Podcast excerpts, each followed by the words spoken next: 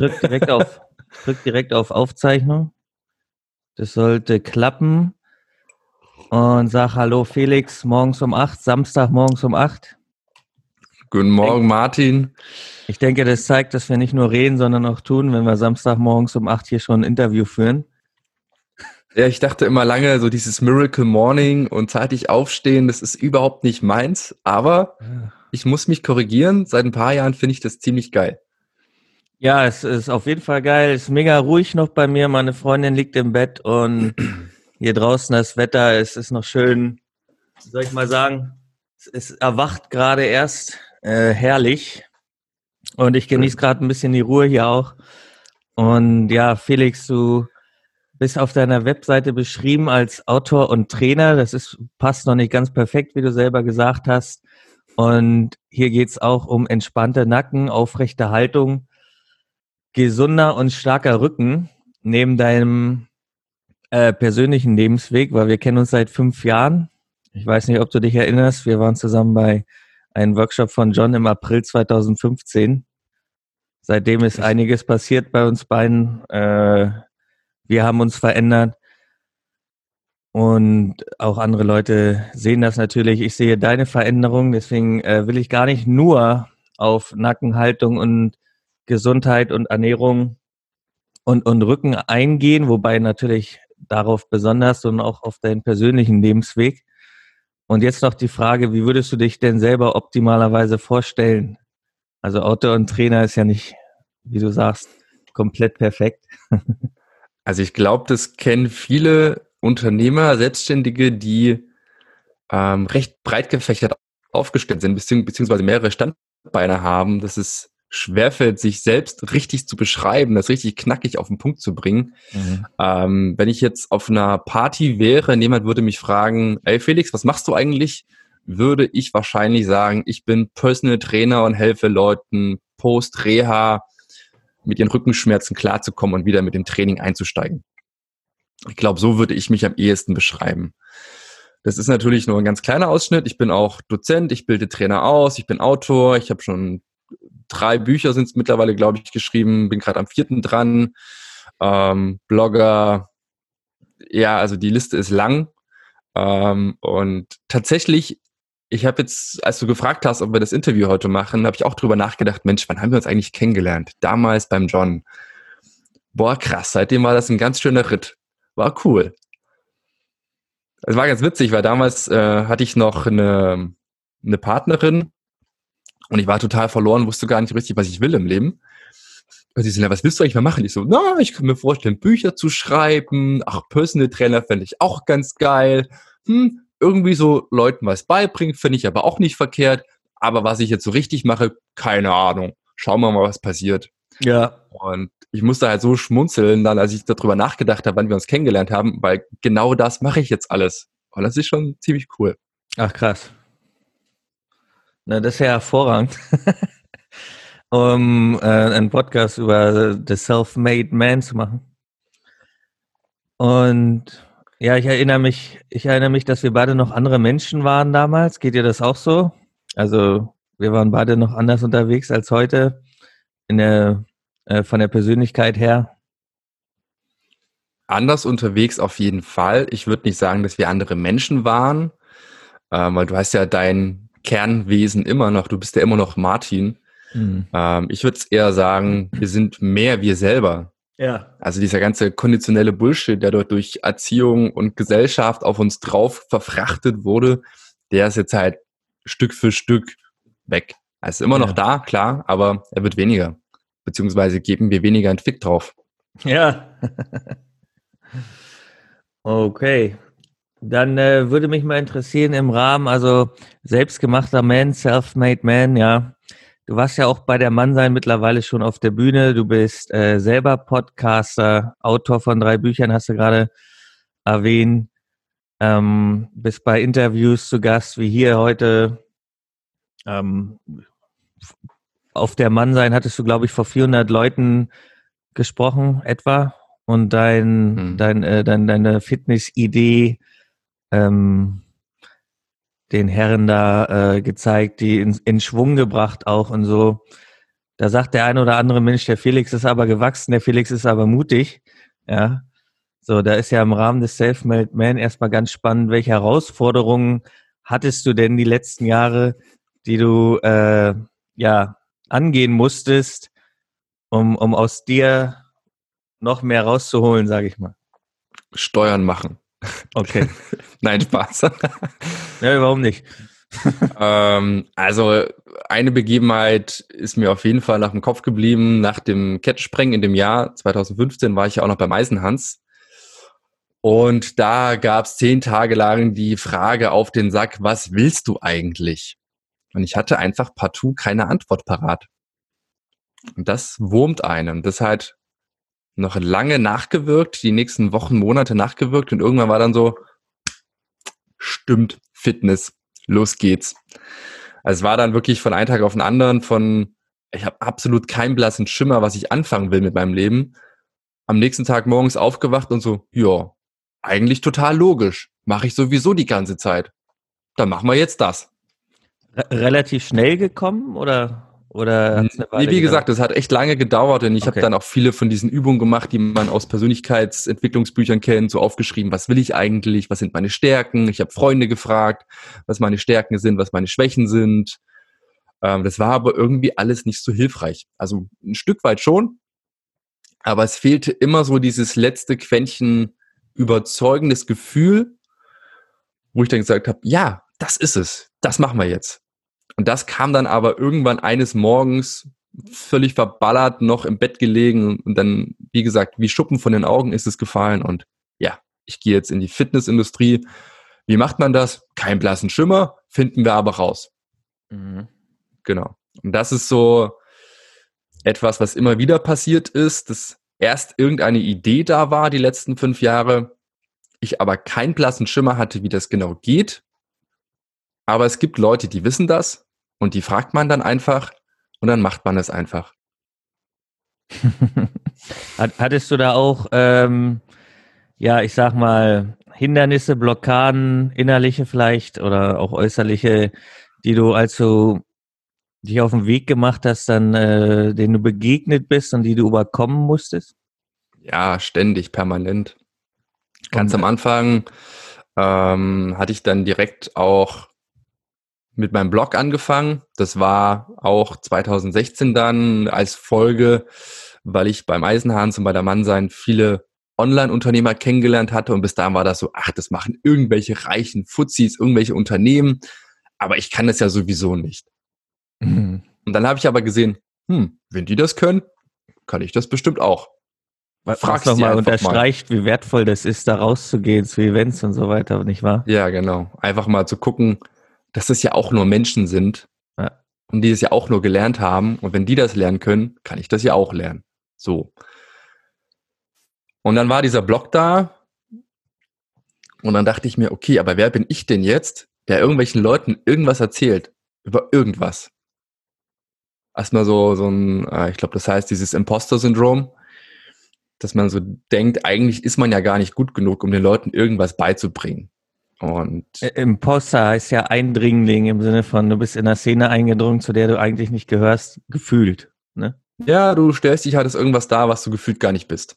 Ja, ja. Und damit erstmal klarzukommen, war dann so, pff, äh, was soll ich den Leuten jetzt erzählen, was nicht irgendjemand, der wahrscheinlich viel mehr Ahnung hat, nicht schon längst erzählt hat.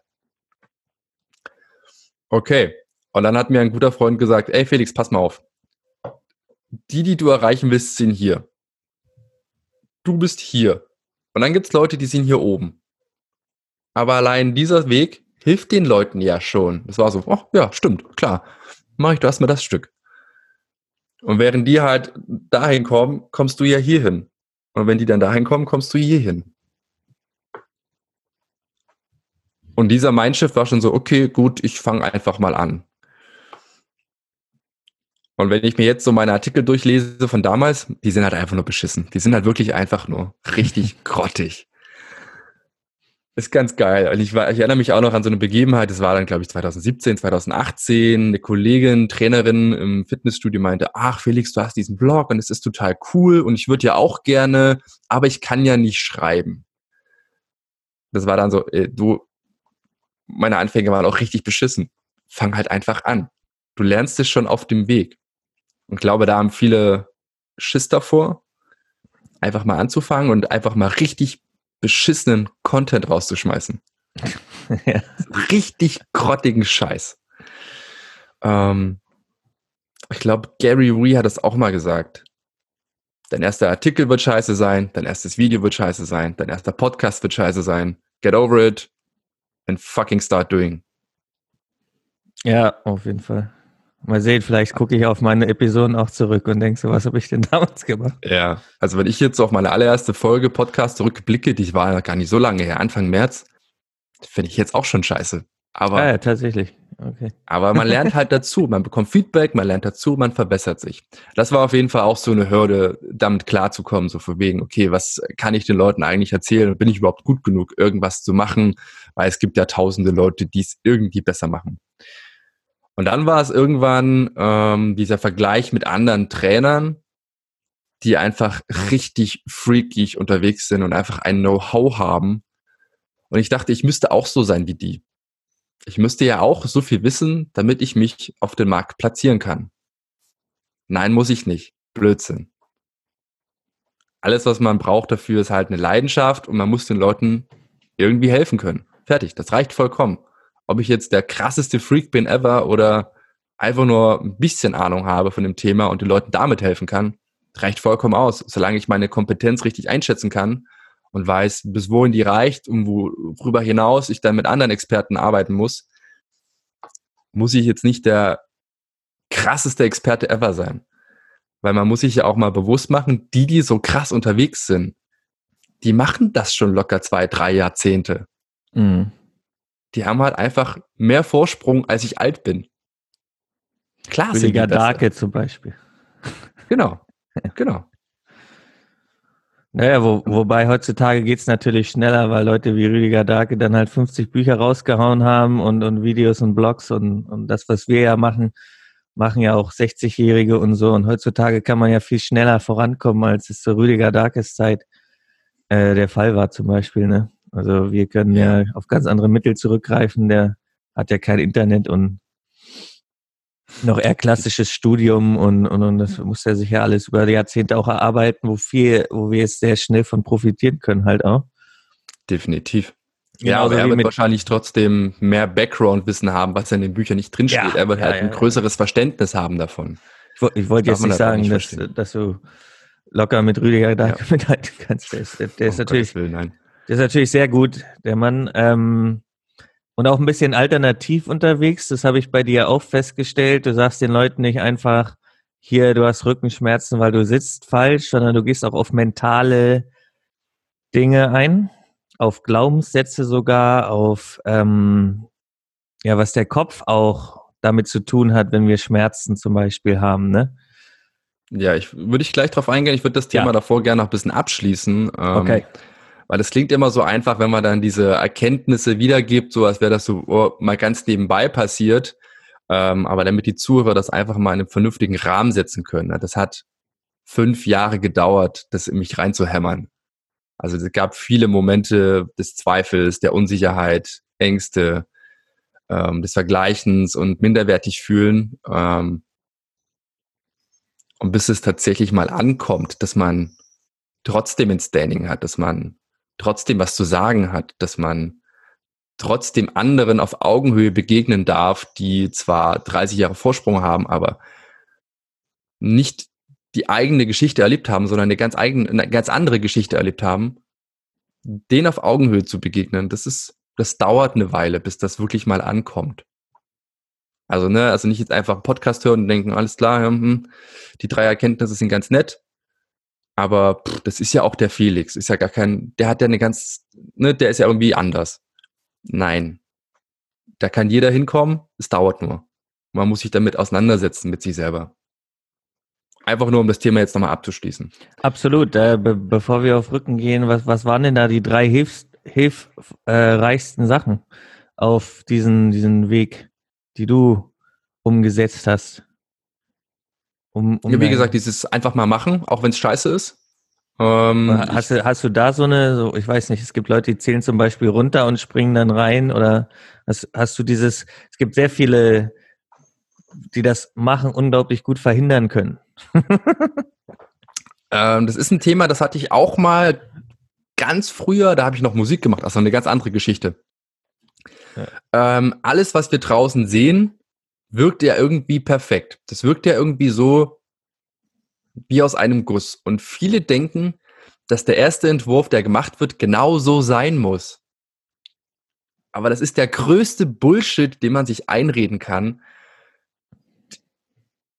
Ich weiß nicht, in irgendeinem Online-Kurs hat mal ein Autor gesagt, ähm, nur 20 Prozent der Zeit ist tatsächlich kreatives Schreiben, die 80 anderen Prozent sind ähm, Editieren. Mhm. Und wenn man sich das mal bewusst macht, ne, also der erste Entwurf wird scheiße sein. Punkt. Ist halt so. Und dann wird da dran rumgefeilt, bis es einem gefällt. Fertig. Das ist der, das ist das ganze Geheimnis. Und äh, wenn man halt denkt, so, ja, ich bin ja nicht gut genug und bla und äh, wird bestimmt eh kacke. Ja, der erste Entwurf wird scheiße. Das ist auch völlig in Ordnung so. Das, das gehört sich so. Das ist Teil des Prozesses. Und dann setzt man sich dann ran und editiert und verbessert hier und tauscht da noch ein Wort aus sucht noch ein schönes Bild, macht das Design ein bisschen hübsch und auf einmal sieht das Ding gar nicht mehr scheiße aus. Aber das ist halt Fleißarbeit. Und da muss man halt einfach mal seinen verfickten Perfektionismus ablegen, der sowieso völlig unrealistisch ist, weil man wird nie perfekt sein. Ähm, man wird in einem halben Jahr unglaublich viel dazulernen. Und wenn man zurückblickt, wird man es halt wieder scheiße finden. Das ist okay. Es ist halt immer ein Prozess. Aber wenn ich irgendwo hin will, muss ich einfach mal anfangen der erste beschissene Draft sozusagen, ne? Ja, einfach die, die, mal. Dann ist es ja auch passiert und raus, sage ich mal, und dann können ja die Feinarbeiten passieren. Bloß genau. die, und wenn ich halt nicht am Anfang anfangen kann, dann fange ich irgendwo in der Mitte an oder am Ende. Ja. Völlig egal. Das weiß am Ende doch kein Schwein. Ja, also ist auf jeden Fall ein guter Tipp, den, den ersten Draft einfach mal beschissen rauszuhauen. Und dann, dann ist es schon mal getan, ja. Ich Sorry, bin ein ganz, ganz großer, ich bin ein ganz großer Freund von Zweckmäßigkeit. Einfach machen. Es muss nicht perfekt sein, interessiert die Leute sowieso nicht. Ich habe so Kollegen, Freunde hier in Leipzig, die versuchen, alles möglichst perfekt zu machen. Jedes YouTube-Video muss perfekt sein, jeder Post muss perfekt sein, verbringen Stunden damit und haben einen supergeilen Auftritt nach draußen, aber haben keine Kunden. Hm. Weil sie zu viel Zeit mit der Optik verbringen, weil sie perfekt dastehen wollen, statt einfach mal irgendwas rauszuballern. Ich brauche für meine Posts pff, halbe Stunde maximal die sehen jetzt auch nicht so hyperkrass geil aus, aber ich lege halt auf andere Dinge Wert. Mir ist es halt wichtig, zum Beispiel eine Connection mit meinen Nutzern zu haben. Ja. Dass ich da mit denen in Interaktion komme, dass ich die anspreche mit den Themen, die sie haben. Das ist mir viel wichtiger, als irgendwie perfekt dazustehen. Da ist mir das Licht bei dem Video manchmal egal.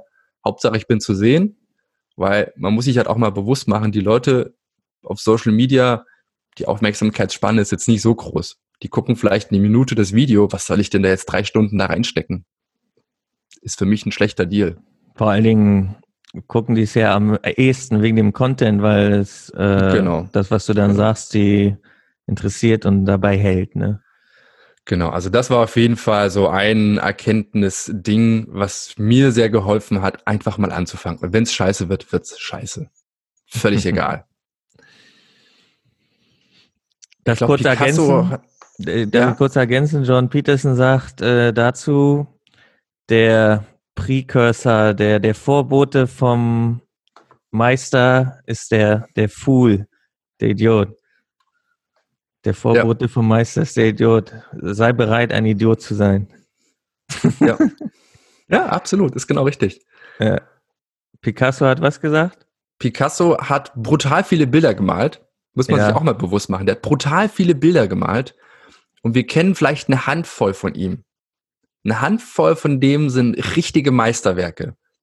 Und mhm. ganz, ganz viel von ihm ist einfach nur Durchschnitt. Ja. Aber er hat halt regelmäßig gemalt. Und irgendwann war halt mal so ein Glücksding dabei. Es war halt geil. Und viel war Durchschnitt. Und so geht es vielen da draußen, die einfach noch viel Content rausballern. Viel davon ist Durchschnitt. Und dann gibt es ein paar Perlen dabei, die halt Aufmerksamkeit erregen. Aber die Perlen passieren ja nur, wenn ich es regelmäßig mache. Ich kann jetzt nicht erwarten, dass jedes Stück Content, was ich irgendwann mal kreiere, die Welt verändern wird. Das ist utopisch. Aber es wird passieren. Früher oder später. Mhm. Absolut. Das war eine Erkenntnis. Wie gesagt, das zweite war das mit ähm, auf Augenhöhe sehen mit anderen, völlig egal, wie weit die sind. Ähm, da muss man sich selber aber, glaube ich, ganz gut kennen. Da muss man wissen, was sind so die Stärken, die Schwächen. Man muss damit irgendwie auch klarkommen, dass man ähm, irgendwelche Ticks hat, irgendwelche Macken hat.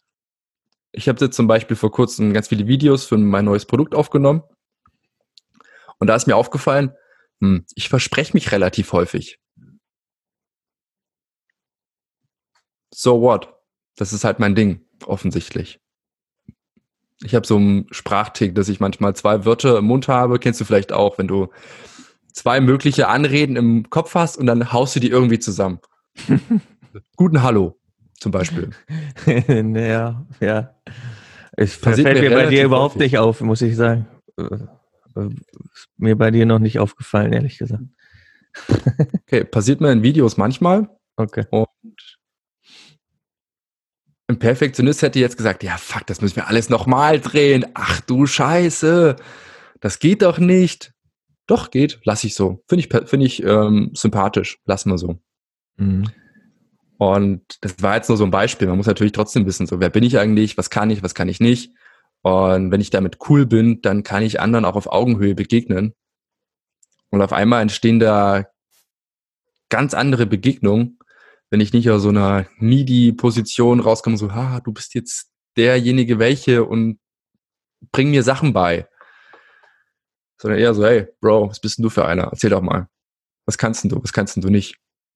Und sehr, sehr viele Menschen sind sehr dankbar dafür, die in, in so einer, ich nenne es jetzt mal Machtposition sind, die irgendwie viel beibringen, ähm, weil ich kenne das jetzt mittlerweile von mir selber als Dozent, ähm, dass halt viele so kommen, so, oh, das ist jetzt der Dozent und ja, okay, ich sehe mich halt nicht so.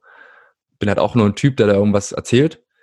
Und wenn dann jemand auf mich zukommt und so voll auf Augenhöhe so, ja, ey, cool, ich habe da aber das gelesen und es widerspricht ein bisschen, äh, lass da mal drüber diskutieren und irgendwie auf eine Meinung kommen, die wir beide vertreten können, finde ich total cool, finde ich sehr, sehr angenehm. Ja, dass äh, die, die Leute wollen gar nicht überrespektiert werden. Ja, die wollen einfach nur als Mensch gesehen werden und wahrgenommen werden. Habe ich auch festgestellt, wie du, dass ja. die dafür sogar dankbar sind, wenn man die nicht ja. auf den Podest stellt, sondern mal ein bisschen normal bleibt. Gerald ja. Hüther war ja bei der Mann sein, der stand da im Kreis mit anderen Männern. Ich bin dazugekommen und habe gar nicht gemerkt, dass Gerald Hüther da steht. Er war direkt neben mir, sagt, hi, ich bin Gerald. Dann habe ich erst gemerkt, dass das Gerald Hüther ist äh, unglaublich bescheidener Typ. Ähm, ja. ja, der zwar die Bühne rockt ohne Ende und danach wird er wieder ganz normal behandelt. Also genauso wie du sagst. Ja. Das war auf jeden Fall so meine zweite Erkenntnis. Und die dritte war ähm, einfach machen hat wir, auf Augenhöhe sehen und auch einfach mal. Und in dem einfach machen war noch einen beschissenen ersten Draft raushauen. Ja, genau, einen beschissenen ersten Draft raushauen. Und das dritte ist halt auf jeden Fall trotz Unsicherheit einfach mal anfangen. Ja. Ähnelt dem, dem ersten sehr stark, ist aber irgendwie nochmal was anderes. Ähm, Glaube ich zumindest. Ähm, ich werde halt am Anfang niemals die ganzen Hürden kennen, wenn ich irgendwas Neues anfange, ähm, werde ich nie die ganzen Hürden kennen, die auf mich zukommen. Also wenn ich, ich sage immer aus Spaß, wenn ich damals gewusst hätte, was es für ein Aufwand ist, eine Website zu pflegen, ich würde es wahrscheinlich nicht nochmal machen. Sage ich immer so aus Spaß. Ich hatte ja diese romantische Vorstellung, ja, du setzt das einmal auf und dann bleibt das so und ach schön, ganz bequeme Arbeit. Ja, Pustekuchen. So ist es halt nicht. Aber das sieht man halt häufig nicht. Und das ist okay. Man lernt das halt auf dem Weg. Und auch da wieder. Am Anfang wird es beschissen sein. Aber es wird besser. Weil irgendwann sieht es geil aus. Also ich habe halt in der Zeit so viele Sachen gelernt über Design, über Schreiben, über Programmieren. Also bin immer noch kein Bro, aber so ein, zwei Befehle kann ich schon. Hätte ich nie gedacht vor fünf Jahren. So. Und das ist auch okay, dass man das alles nicht weiß. Manchmal ist es sogar richtig gut, dass man es nicht weiß, weil sonst würde man wahrscheinlich ähm, in Anbetracht dieser schieren Menge an Dinge, die auf einen zukommen, es oftmals einfach nicht machen. Ja. Ja. Okay, dann Ja. hast du jetzt drei Dinge rausgehauen. Wolltest du dazu noch irgendeine Ergänzung raushauen, bevor wir weitergehen? Irgendwas? Ach, das kommt später bestimmt spontan irgendwann. Genau. Und bevor wir auf reale Haltung eingehen, ich hatte schon ähm, ange erwähnt mit dem Rücken zum Beispiel und das auch mental ist da, ähm, würde mich noch deine innere Haltung, die du gerne bei dir siehst oder bei anderen, in dem Fall jetzt mal Männer, weil wir ein Männer-Podcast hier sind, ähm, was für eine Haltung bei Männern und bei dir selbst findest du denn erstrebenswert? Also wir gehen gleich auf die körperliche Haltung ein und du bist halt jemand, der versucht ganzheitlich anzugehen mit der mentalen Seite. Und deswegen interessiert mich deine mentale Haltung, die du geil findest bei Männern und bei dir selber geil findest. Boah, das ist eine Frage, die sehr viel Differenzierung und Tiefgang zulässt. Was mag ich für eine Haltung an Männern? Also ich mag Männer, die machen, was sie sagen. Ja. Zum Beispiel, dass wir Samstag früh um acht hier sind und das Interview machen. Genau, obwohl ich vorhin, als der Wecker klingelte, lieber gesagt hätte, boah, ich bleibe jetzt im Bett. Ich habe auch kurz überlegt, so sagst du dem Martin jetzt ab? Nein, du hast gesagt, du machst das, also machst du das. So. Eben, eben, eben. Auch das darf man mal verstehen, dass es völlig okay ist, in solchen Momenten zu überlegen, so, oh, will ich das jetzt wirklich? Ja, doch. Ich weiß gar nicht, wo ich das her habe. Das ist super spannend, das werfe ich jetzt einfach mit rein, dann können wir weiter über Haltung reden. Ähm, nennt sich Task Positive und Task Negative. Ähm, jedes Mal, wenn so eine Stimme kommt, die sagt, ach, willst du das jetzt wirklich? Das ist spannend, das muss man mal bei sich beobachten, wenn man sich irgendwie super hart pusht beim Sport. Dann kommt nie so ein Satz wie, das will ich jetzt eigentlich gar nicht, sonst kommt immer so eine Frage, oh, muss das jetzt sein? Ist das jetzt wirklich sinnvoll? Muss das jetzt sein? Es ist ja noch so eine Frage, die da kommt. Und wenn man dann entschieden sagt, yep, ist auf einmal Ruhe im Kopf. Das ist super spannend, kann man mal bei sich beobachten. Und dann ist man auf einmal so einem Task Positive, wo so richtig Ruhe ist im Kopf.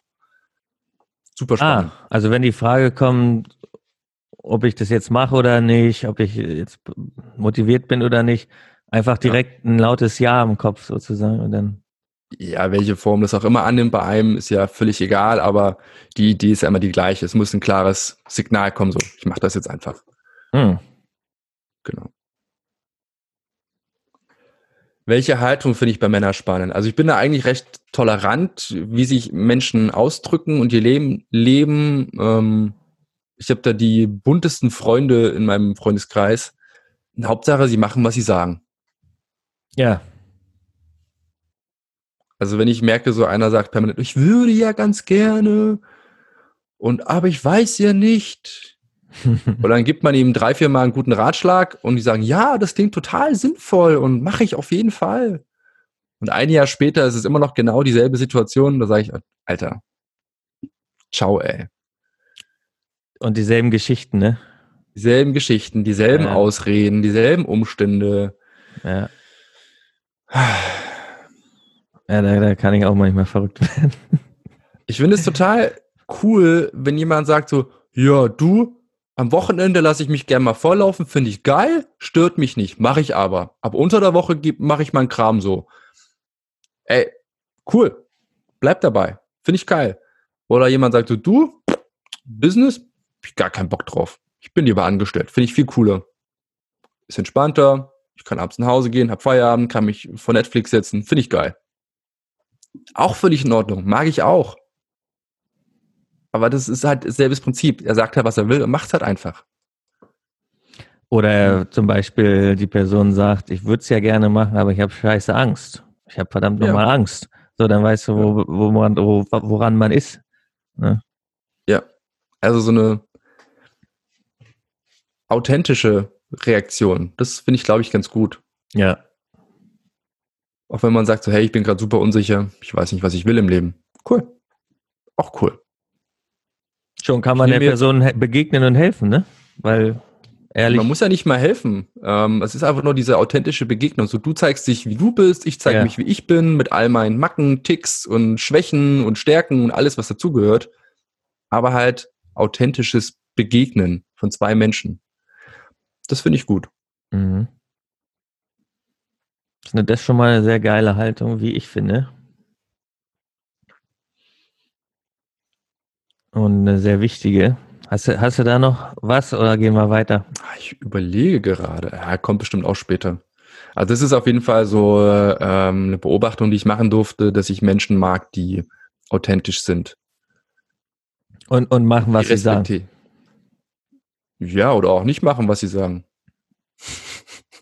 Und damit authentisch sind. Ja, genau. Ja. Ah, okay. Auch, auch Nochmal cool. ein höheres Level sozusagen. Ja. Okay. Und, ja, lass uns weitergehen. Und dann haben wir die äußere Haltung oft unterschätzt, meine ich.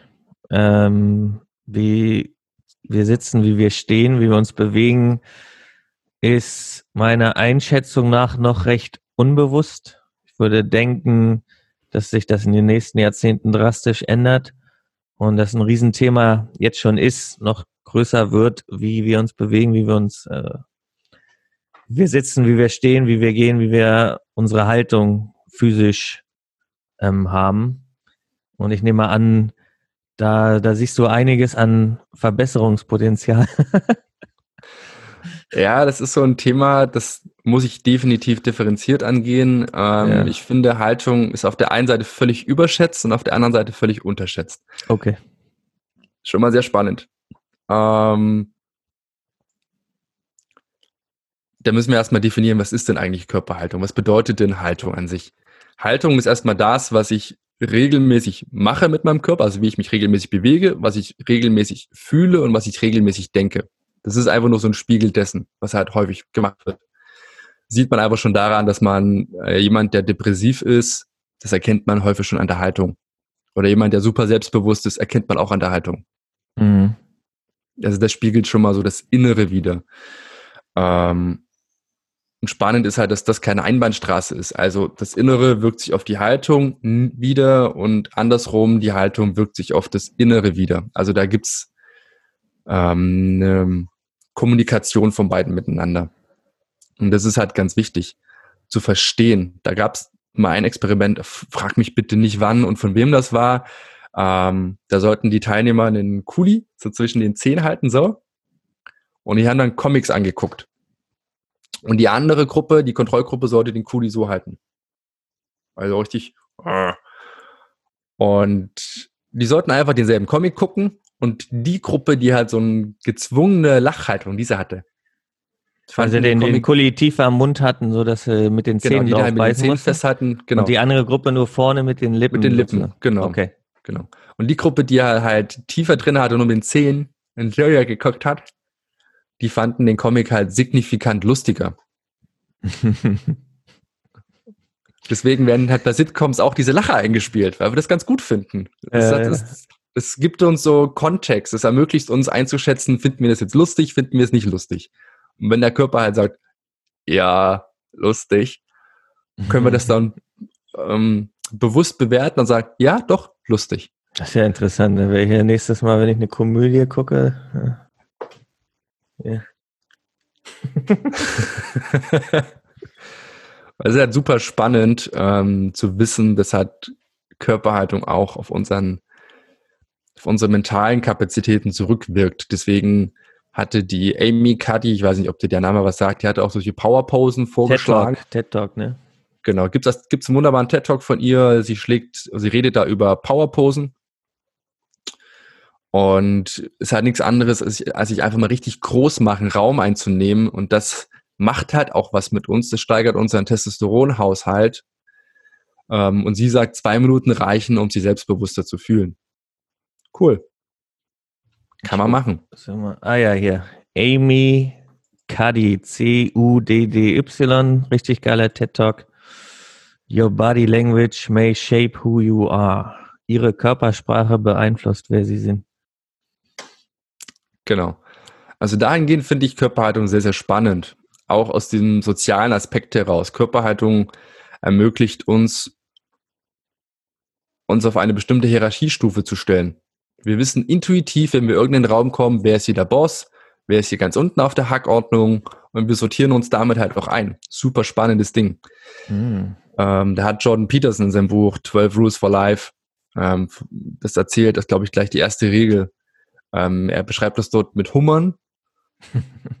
wie sie, wenn man die in so ein neues Areal reinsetzt, dass die erstmal natürlich die beste Unterkunft suchen und jeder will natürlich die Höhle haben, wo der beste Schutz ist, der beste Zugang zu Nahrung und der beste Zugang zu Weibchen. Klar. Mhm. Und dann gibt's natürlich auch Rangkämpfe und dann wird dort erstmal richtig ähm, Balzverhalten gezeigt und richtig groß gemacht und die wollen sich natürlich nicht zerfleischen. Das ist dann so die letzte Stufe. Aber wer halt das aggressivere Gebärden hat, gewinnt wahrscheinlich dieses, diese Rangordnungskämpfe und hat dann besten Zugang zu den Ressourcen. Und wer gewinnt, der macht sich dann noch ein bisschen größer, weil er denkt, oh, ich bin jetzt hier der Macker, ich bin der Oberhummer. Und wer verliert, macht sich ein bisschen kleiner. Ja. Genau. Und das passiert bei uns Menschen auch. Haltung ist bei uns ein Ausdruck unseres sozialen Status. Wenn du dir alle erfolgreichen, super selbstbewussten Menschen anguckst, was die für eine Haltung haben. Alles offen, ähm, die machen sich nicht klein, die machen sich groß, die nehmen Raum ein. Und wenn du in den Raum reinkommst, du erkennst die sofort. Du ja. weißt sofort, wer hier der Boss ist im Raum. Um die schwirrt sich meistens auch die restliche Gruppe. Und dann gibt's immer die im Raum, die nimmt man gar nicht richtig wahr. Die sind so ein bisschen außerhalb der sozialen Gruppe. Mit denen macht es häufig auch nicht so viel Spaß zu interagieren. Mhm. Die sind eher unten auf der Hackordnung. Und, Und das macht auch unsere Körperhaltung. Für die ein Weg, das zu ändern, wäre dann zum Beispiel an der Körperhaltung zu arbeiten, vielleicht sogar zu Hause, nicht wahr? Und sich zum Beispiel anders hinzustellen, groß, breit, Schultern anders. Also mal experimentieren sozusagen mit der Haltung, weil das ein Weg wäre, ähm, ja, positive Veränderungen zu bewirken, nicht wahr? Indem das wäre Beispiel, ein Weg. Das wäre ein Weg. Indem man zum Beispiel verschiedene Haltungen mal ausprobiert. Ähm, bei dem TED Talk von der Amy Cuddy, das du gesagt hattest, da gibt's ja diese Siegerpose, wenn zum Beispiel Läufer gewinnen, dass sie die Arme nach oben reißen und so nach oben gucken. Hm. Und äh, ich sehe es gerade hier auf meiner zweiten Bildschirm. Ähm, so diese Siegerhaltung einnehmen. Und da gibt es ja Leute, die zum Beispiel vor solchen Interviews, ich habe es jetzt nicht gemacht, äh, die vor Interviews oder äh, Keynote-Speeches äh, tatsächlich im, im Badezimmer oder irgendwo im Hinterraum so dastehen, mit Armen nach oben, Kopf nach oben für zwei, drei, vier Minuten, um, um äh, diese Dinge im Körper zu aktivieren, die eben ja. automatisch passieren, wenn wir große Dinge gewonnen haben, sagen wir jetzt mal, aber die andersrum auch, wenn wir die Haltung schon einnehmen, uns fühlen, als hätten wir große Dinge genommen. Ja, also wer sich mal die Dokumentation auf Netflix von Tony Robbins anschaut, der sieht, dass er das auch als Vorbereitung macht. Ah ja. Ja, kann ich auch sehr empfehlen. I'm not your guru. Ja, genau. Netflix. Genau. Allein die, also alleine der TED Talk von der Amy und I'm not your guru und Netflix von Tony Robbins, allein die beiden Videos lebensverändernd, meiner Meinung nach. Okay, bleiben wir noch beim Thema, wie kann ich das denn dann ändern? Ähm, bewusst daran arbeiten ist so eine Sache. Ähm, eine andere wäre, sich bewusst Herausforderungen zu stellen. Was passiert da? Ähm, immer wenn ich in irgendeine Stresssituation heraus hereingehe, das war es gerade mit dem Versprechen, wenn ich in eine Stresssituation herausgehe. ist, ist mir gar nicht aufgefallen. Ha hineingehe, dann ja. wird ein Fight-of-Flight-Reaktion ausgelöst. Ne? Stressreaktion, Adrenalin, schieß mich tot, wir werden auf Kampf oder Flucht vorbereitet. Ja. Ähm, und wenn ich kämpfe und gewinne, rutsche ich so ein bisschen nach oben auf der sozialen Hackordnung. Mhm. Nur machen aber viele das, die gehen häufig ähm, Konflikten im Alltag aus dem Weg. Das sind so banale Dinge wie, im Restaurant kommt das falsche Essen und sie nehmen es halt hin und sagen nicht, hier, ich habe was ganz anderes bestellt. Super banale Dinge. oder bei der, beim Familientreffen ähm, irgendjemand sagt was, der mal andere Meinung ist und man widerspricht nicht, sondern nimmt es halt einfach hin. So super banale Dinge.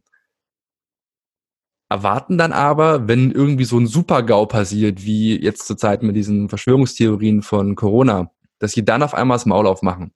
Wird nicht passieren. Wird nicht passieren, weil sie es nicht geübt haben. Mhm. Weil sie nicht wissen, wie das ist, in Konflikte hineinzugehen. Und wer erwartet, dass wenn ein Super-GAU passiert, wie, um es richtig krass zu machen, 1935, wird nicht passieren, weil ich nicht gewohnt bin zu kämpfen. Ich folge. Ich mache bewusst so viele Pausen, weil das ein wichtiges Thema ist. Ich kann das trainieren im Alltag. Ein super banalen Ding.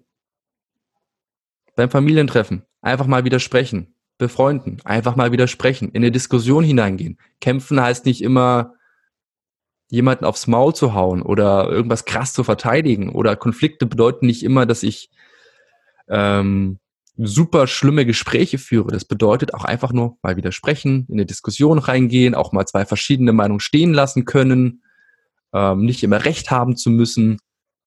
Das bedeutet auch schon einfach mal in einen Konflikt hineinzugehen. Das ist verdammt wichtig. Und wenn ich das regelmäßig mache und kämpfe und auch noch gewinne im Idealfall, dann wird mein Selbstvertrauen steigen. Meine Haltung wird sich ein bisschen aufrichten, weil ich merke, ich bin der Hummer, ich habe jetzt Zugang zu mehr Ressourcen. Ich werde ein bisschen größer. Oder ich renne halt weg im Falle eines Säbelzahntigers, ist auch eine clevere Reaktion. Es gibt aber noch eine dritte Reaktion, die wird häufig nicht genannt, und das ist die Schockstarre. Dann stellen sich Menschen tot. Mhm. Und das sieht man erstaunlich häufig bei Depressionen zum Beispiel. Depressive Menschen beschreiben das als unglaublich leer fühlen. Da ist halt nichts. Da ist gar keine Reaktion da. Die, klar, die fühlen sich auch traurig manchmal oder häufig, aber häufig ist es eher so eine emotionale Leere. Und genau das ist Schockstarre. Totstellen. Klein machen möglichst nicht gesehen werden, sich zurückziehen, soziale Isolation. Sind ganz typische Symptome bei Depressionen. Und das ändert die Haltung. Macht mich ganz klein, macht mich rund, alles schützen, was irgendwie gefährdet ist. Und wie komme ich da raus? Selbes Prinzip. Kleine Kämpfe gewinnen wenn sich jetzt jemand angesprochen fühlt und sagt, ja, das ist aber als Depres mit Depression gar nicht so, so einfach. Ich meine wirklich so super banale Kämpfe. Aus dem Bett aufstehen. Bett machen. Frühstück essen. Das ist dann schon ein Sieg. Aufräumen. Ja, ja, aber einfach so, so eine Ecke nach der anderen. Einkaufen gehen ist für manche dann schon ein Riesenthema. Ja. Ja. Aber solche Dinge sich vorzunehmen und wenn man es dann auch macht, das macht was mit einem. Das zeigt so ein bisschen, ich habe mein Leben unter Kontrolle. Ja. Die, und das vier, ändert dann auch die Haltung. Die vier wichtigen Punkte, die du genannt hast, fasse ich nochmal kurz zusammen. Also man kann über Haltung gehen, indem man seine Haltung ändert, kann man auch das Innere äh, verändern. Und wenn ich die richtig verstanden habe, kann das ein positiver wie auch negativer Feedback-Loop ein Kreislauf äh, sein. Meine Haltung ist klein, ich mache mich klein und fühle mich klein, beziehungsweise startet mit ich fühle mich klein, dann mache ich mich körperlich klein, das misst mich noch kleiner fühlen, das misst meine Haltung bleibt dann weiterhin und dann ist mhm. es quasi ein Kreislauf versus ich kann mich aufrichten und, und ähm, äh, stark über die Körperlichkeit ähm, verändern, um ein anderes Innenleben zu erleben. Und genauso kann ich jeden Tag so kleine Erfolge feiern, mich mal äh, durchsetzen, ja, mal, mal Stärke zeigen und so weiter. So dieses, die Mini-Erfolge quasi im, im, im, im, täglichen Verhalten um. Ja. Also da haben wir zum Beispiel zwei starke Elemente, plus was du vorhin gesagt hattest, zeig dich authentisch mit dem, was da ist, auch wenn deine auch wenn das gerade Schwäche ist, auch wenn das gerade Depression ist, auch wenn das gerade Angst ist, zeig dich mit dem, was da ist. Und, und sobald andere involviert sind, mach was mach das, was du sagst. Ne? Sei um 8 Ja. Uhr früh beim Interview und nicht im Bett zum Beispiel. Ja. So Interview im Bett wäre auch eine Möglichkeit gewesen. Total. Guter, ich bin offen guter für alles. Kompromiss. bin Genau. offen für alles. Ja, da, genau, da haben wir schon mal vier wichtige Punkte zusammengefasst und wir waren bei Haltung. Ähm, also kleine Mini-Erfolge jeden Tag und gucken, wie bewege ich mich und so weiter, ne? Ja, Bewegung ist halt auch ein Riesenthema. Äh, Gab es eine super spannende Untersuchung von Richardson et al. 2016 war das, glaube ich, oder 2017. Ähm, die haben mal geguckt, ob Haltung mit Schmerzen korreliert. Super spannend. Und die haben halt festgestellt, es war in Australien, haben sie ganz viele ähm, Girlies 17 bis 21, glaube ich, untersucht. Und einfach nur festgestellt, die, die eine aufrechtere Haltung haben, machen mehr Sport. Super. Die, die rund stehen, haben wahrscheinlicher Depressionen und sind wahrscheinlicher übergewichtig. That's it. Krass. Also rund stehen, so eingeknickt, wie man es von Büroleuten kennt, ne? Zum Beispiel. Ja, genau. Ja. Bewegen sich halt weniger Ja. und sind wahrscheinlicher übergewichtig. Und wahrscheinlich ja depressiv auch, ne? Hast du Ja. gerade. Wow. Das heißt, du siehst, wenn Klienten zu dir kommen, im Grunde schon, was mit denen los ist über die Haltung, was? Das können wir alle. Ja. Das, das können wir alle. Wir haben alle Spiegelneuronen. Ich weiß nicht, ob die wirklich so heißen, aber das ist, glaube ich, ein gängiger Begriff, mit dem Leute sich was vorstellen können. Und wir spüren das intuitiv, wenn uns jemand entgegenkommt, wie der drauf ist. Ja. Da geht's manchen Menschen leichter, die, das sind die Hochsensiblen, die kriegen das sofort mit. Aber auch die anderen kriegen das mit. Wie steht jemand zu mir? Ist der feindselig mir gegenüber oder will er am liebsten aus der Situation raus? Wie guckt der gerade? Wir können alle Gesichter lesen, auch wenn wir es nicht betiteln können, wir spüren das intuitiv. Wenn jemand kommt so, Augenbrauen nach unten gezogen, mm, grimmiges Gesicht, Nase gekräuselt, wir wissen sofort, ja, der ist scheinbar wütend, ein bisschen Ekel ist mit dabei, Abscheu. Und wenn jemand lacht, ey, sehen wir doch auch sofort. Selbes Prinzip in der Körperhaltung. Okay, dann hatten wir jetzt äh, im Punkt Haltung, also was jemand machen kann, ist jeden, äh, jeden Tag so Mini-Erfolge machen und und und äh, sich auch mal durchsetzen, mal oder sagen, was Phase ist sozusagen, ja. Für Depressive sagtest du, äh, Erfolg ist ja relativ. Für Depressive kann es sein, aus dem Bett aufzustehen. Für andere kann es sein, dass die dem Chef mal sagen, was sie wirklich denken, den Kollegen mal eine Grenze, Grenze setzen und so weiter und so fort. So das dass äh, so jeden Tag solche Dinge zu machen, kann die Haltung verbessern und im Extremfall, wenn, wenn, äh, wie, wie du sagst, 1935 dann jemand uns verführen will, sind wir im Extremfall durch diese täglichen Mini-Erfolge, haben, sagen wir mal, habe ich, haben wir einen geraden Rücken, gerade genug, um aufzustehen gegen Bewegungen, die auch Konsequenzen über unsere, über unser persönliches weit hinausgehen. Ja, wir können Das heißt- Rückgrat zeigen. Das heißt, wenn wir alle an unserem Rückgrat tagtäglich arbeiten, äh, verbessert das tatsächlich die Welt und verhindert Katastrophen, könnte man sozusagen. Ja. Ja, ist ja irgendwie auch so, also denke ich. So, das, also, das ist ein, ein Schritt, der ganz, ganz wichtig ist, wie ich finde. Und wir waren bei Haltung, um nochmal den Kontext hier zu geben. Das, das war jetzt quasi Punkt eins zur Haltung, weil dieses Verhalten auch auf unsere Haltung sich auslöst, richtig? Ja. Ja. Alles, was wir machen, wirkt sich auf unsere Haltung aus. Also man darf das nicht als so ein starres Konstrukt sehen. Ähm, es ist tatsächlich eine der tief sitzenden Gewohnheiten, die wir haben. Deswegen das bewusst kontrollieren zu wollen, ist nahezu unmöglich. Das geht zwei, drei Minuten gut und dann sacken wir wieder in so eine typische entspannte Haltung rein, die wir häufig haben. Haltung ist was super Dynamisches. Also es kann halt in dem einen Kontext ganz anders aussehen als im nächsten Kontext, wo ich mich halt entspannter fühle. Und es ist halt auch davon abhängig, wie gesagt, was ich halt viel mache. Genau. Gibt es da zur Haltung noch was? Also diese, diese Sachen, was fällt dir noch auf bei den, ähm, also ich habe, wie gesagt, diese Behauptung, dass äh, viele sehr unbewusst mit ihrer Haltung sind. Du meinst, es gibt unbewusst und be, es ist überschätzt und unterschätzt, hattest du gemeint. Ähm, unterschätzt ist jeden Tag diese, diese kleinen Erfolge anzugehen, weil das unsere Haltung innerlich wie äußerlich verbessert. Genau, das ist unterschätzt, dieser Faktor, dass halt so kleine Dinge völlig unterschätzt werden. Ja. Aber halt Kleinvieh macht auch Mist, das sagt man ja nicht ohne Grund. Und überschätzt ist es halt, weil ähm, es genug Gegenbeispiele gibt, die eine beschissene Haltung haben und trotzdem Motherfucker schlechthin sind. Und häufig sagt man ja, ja, du hast Drücken wegen Hohlkreuz, Blödsinn. Also Körperhaltung hat jetzt erstmal nichts mit unseren körperlichen Beschwerden zu tun. Das hängt halt nahezu nicht miteinander zusammen. Ähm, und deswegen sage ich überschätzt. Was ist ein, ein weiterer Weg zur, ich lese es nochmal ab hier, zu einem entspannten Nacken, aufrechte Haltung und einen gesunden und starken Rücken? Ähm, also die, diese, diese persönlichen Mini-Erfolge, ich glaube, dass es viele gar nicht klar ist, dass es sich auf die reale Haltung auch ähm, ja, auswirkt.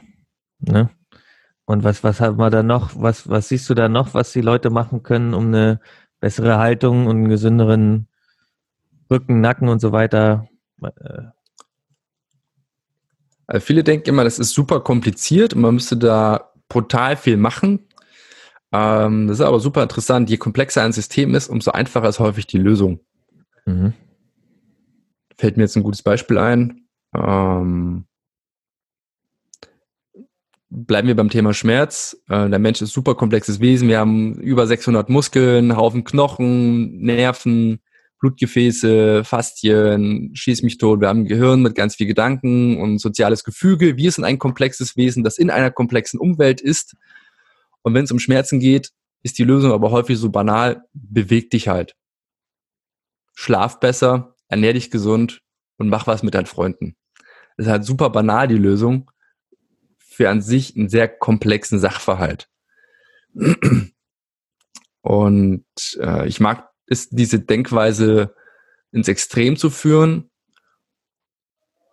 und sage, wenn wir ein artgerechtes Leben führen, so weit wie es halt geht in unserer modernen Welt, haben wir im Idealfall fast keine Probleme. Dass das sehr utopisch ist und nicht realistisch, ist mir schon klar. Es ist halt ein Ideal, was ich anstrebe.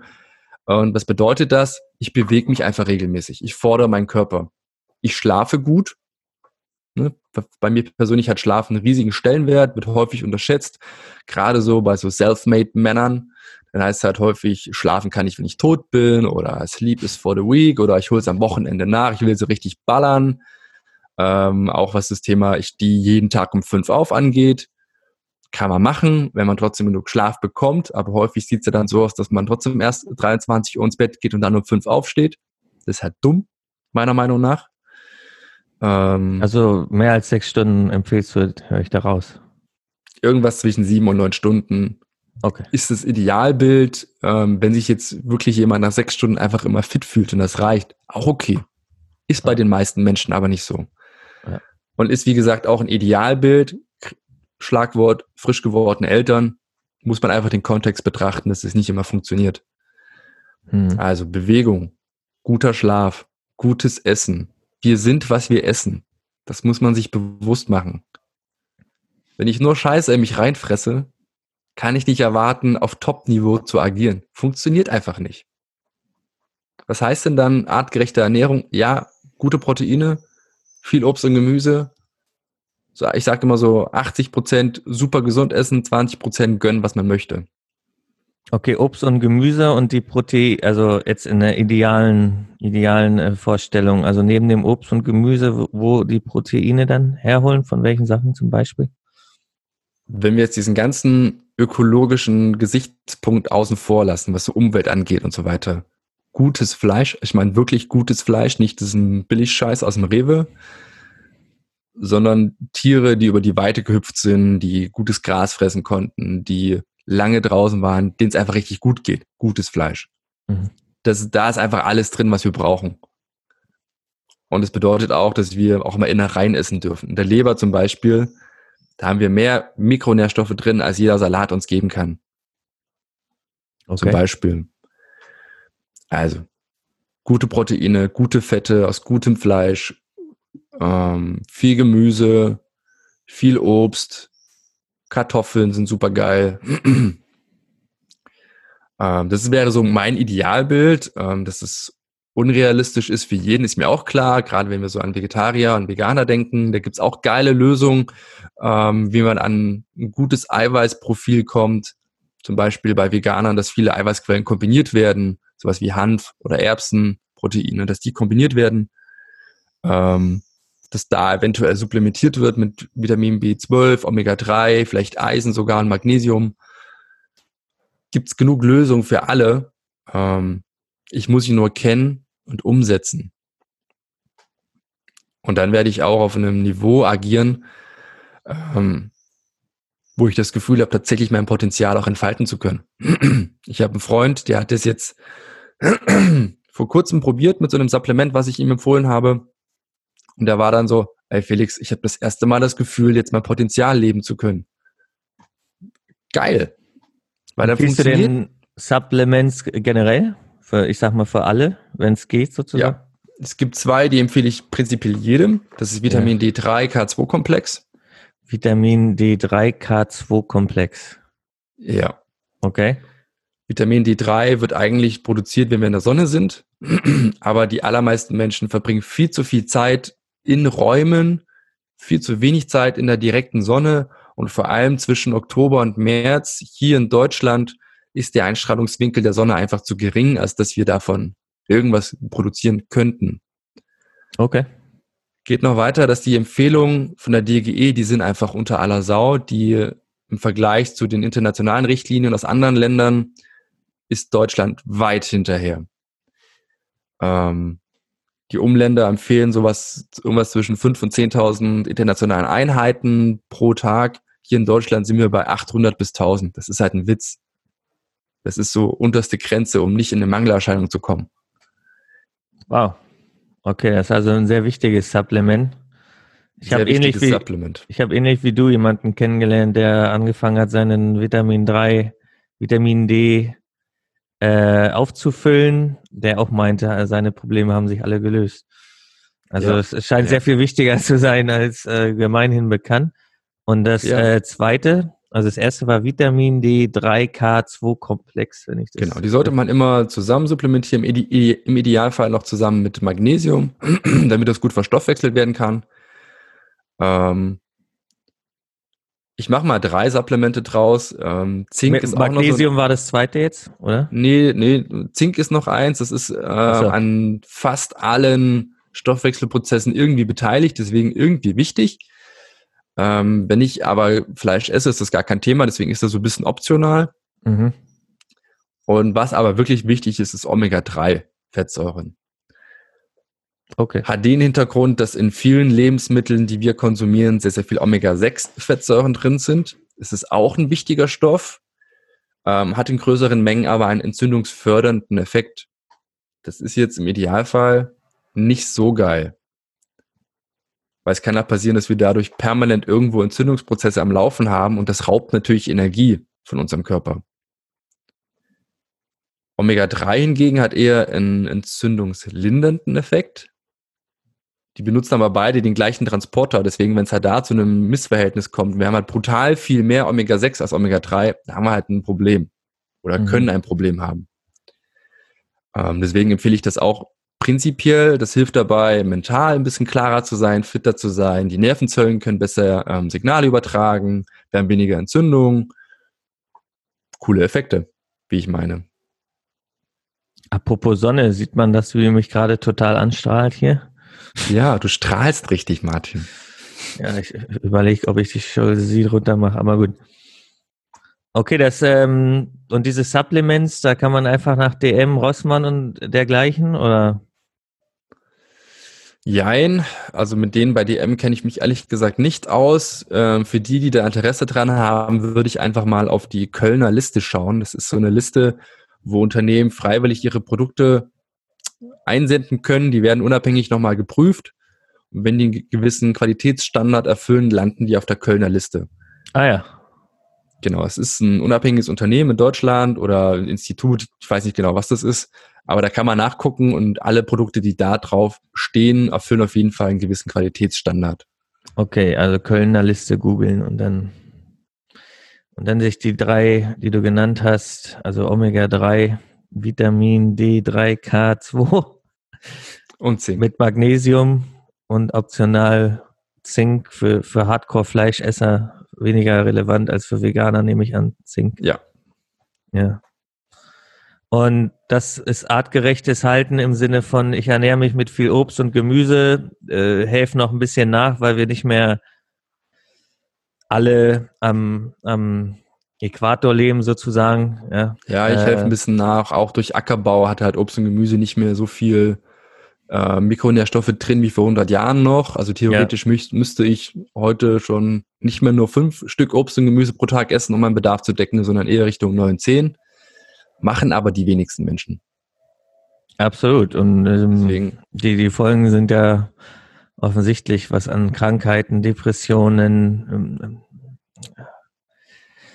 ähm, ist es sehr offensichtlich, dass man da noch Verbesserungsbedarf hat. Dann hast du gesagt, sieben bis neun Stunden Schlaf. Ich ergänze nochmal, am besten immer die gleiche Zeit. Das, das wird am meisten empfohlen, genau. zum Beispiel von elf bis sechs oder sieben, was auch immer. Ja, also ähm, also da ist halt, da muss man sich auch bewusst machen, beim, um beim Thema Schlaf zu bleiben. Wir können über jedes Thema stundenlang philosophieren.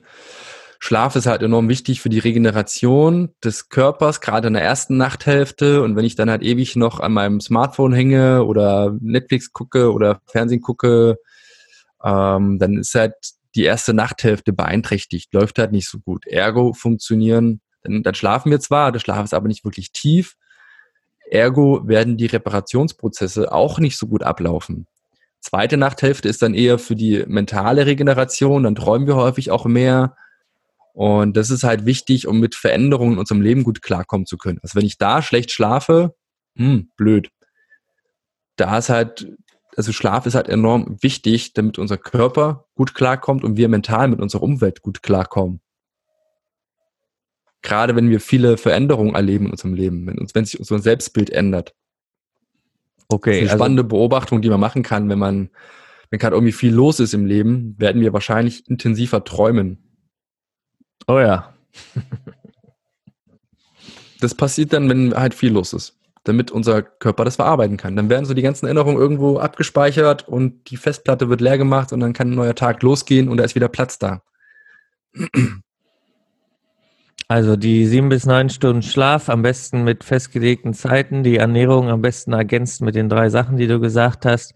Freunde treffen und viel bewegen hattest du noch. Also genau. so, wir sind soziale Wesen, darauf ist, denke ich, hinaus. Und genau. ähm, haben natürlich riesen, riesen Benefits, wenn wir, ich sag mal, ähnlich wie Wolfpacks, Wolfrudel, wenn wir regelmäßig uns abgleichen können und aufladen können aneinander sozusagen. Genau. Und das, das mit den Freunden und äh, regelmäßig bewegen. Klar, äh, jetzt für so eine Bürokraft, wo mit so absolut Hohlkreuz sitzt und so weiter, die hat ja jetzt schon mal rausgehört, wenn ich jeden Tag so meine Mini-Erfolge mache, ändert das meine Haltung. Klar, mich ab und zu mal gerade hinsetzen. Ansonsten zum Thema Bewegung, was ist denn mit Leuten, hier meine Freundin ist zum Beispiel Programmiererin, die ist jetzt wegen, wegen der Pandemie Covid-19 ähm, den ganzen Tag vor ihrem Computer zu Hause so, ähm, genau, also was machen solche Leute am besten, wenn sie Bewegung noch integrieren wollen in den Alltag? Auch da denken viele, sie müssten brutal viel machen. Ähm, ich bin ein Riesenfreund von Bewegungssnacks, genauso wie wir zwischendurch immer wieder mal so ein paar Nüsse snacken oder ein Stück Obst snacken, können wir auch Bewegung snacken. Mm. Nur, dass es da etwas super Positives hat für uns. Ähm, ich kann ohne Probleme zwischendurch aufstehen und mal zwei Kniebeuge machen. Ich kann ohne Probleme mal zwischendurch aufstehen, mich kurz strecken, durchbewegen. Das ist kein Aufwand. Aber meine Gelenke werden es mir danken, mein Körper wird es mir danken und ich werde wahrscheinlich weniger Verspannung haben. Und mich mental wahrscheinlich auch fitter fühlen. Jeder, der schon mal ein Meeting im Gehen abgehalten hat oder ich mache das zum Beispiel, wenn ich telefoniere, laufe ich durch die Wohnung dabei.